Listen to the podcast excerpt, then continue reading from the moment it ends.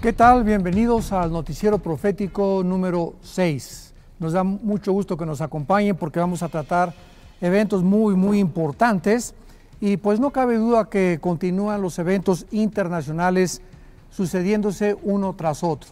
Actualmente acabamos de escuchar que Rusia acaba de mandar un misil eh, desafiando a la Organización de los Países del Atlántico del Norte, o sea, la OTAN, diciendo que es el misil más grande que han ellos fabricado y que además no hay ningún escudo que lo pueda detener con la fabricación de estos misiles para poder inspirar, desde luego lo sabemos, el temor a las naciones.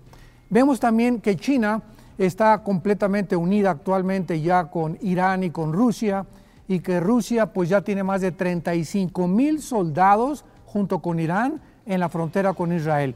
En otras palabras, si tenemos un mapa, podemos ver a Israel rodeado por todos lados ya de más de 1.500 tanques y de más de 35 mil soldados, tanto de Rusia como de Irán, amenazando, desde luego, su soberanía y su seguridad. Entonces estamos en un mundo muy conflictivo donde estamos comenzando a, a discernir que realmente la Biblia hace 2600 años, a través de los profetas hebreos, nos dieron un panorama internacional y no solamente para que nosotros supiéramos y llenáramos de intelecto o de conocimiento nuestras mentes, sino para que pudiéramos estar atentos y nos diéramos cuenta en qué tiempo de las profecías nos encontramos. Por ejemplo, en Apocalipsis capítulo 16, del versículo 12 en adelante, se nos habla claramente y se nos habla de los reyes del oriente. El sexto ángel, dice la Biblia, derramó su copa sobre el río Éufrates y el agua de éste se secó para que estuviese preparado el camino a los reyes del oriente. Esta es la primera vez que se mencionan a los reyes del oriente formando parte de la coalición final que va a atacar a Israel en lo que se llama la guerra o la batalla del Armagedón.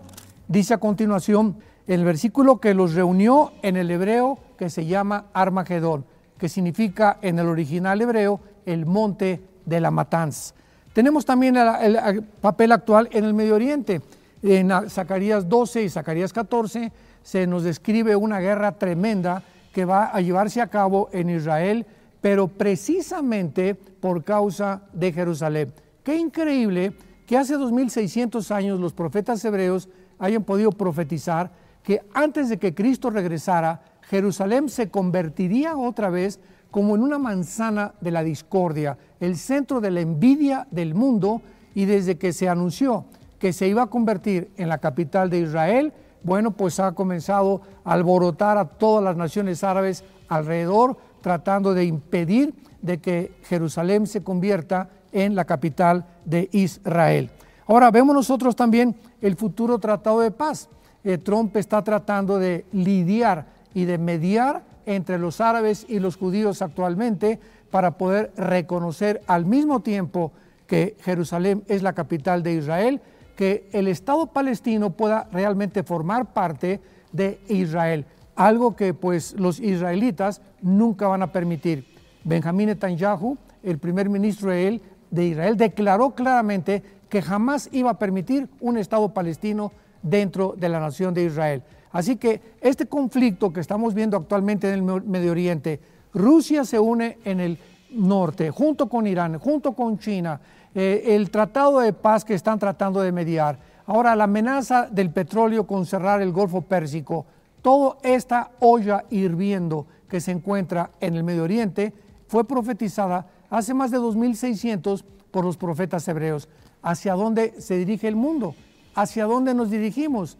¿Qué es lo que está sucediendo? Conflictos políticos en Estados Unidos, conflictos políticos en México, en Venezuela, en Sudamérica, Europa con el problema de los refugiados, en fin, no cabe duda que estamos enfrentando a un mundo demasiado conflictivo en el cual nosotros no estamos en tinieblas. Somos hijos de la luz, dice primera de Tesalonicenses capítulo 5, y debemos de permanecer atentos a todos estos eventos internacionales para que nos demos cuenta que tal vez el tiempo que nos queda es demasiado corto. Los invitamos a que vengan a la palabra de Dios y para el próximo noticiero profético número 7.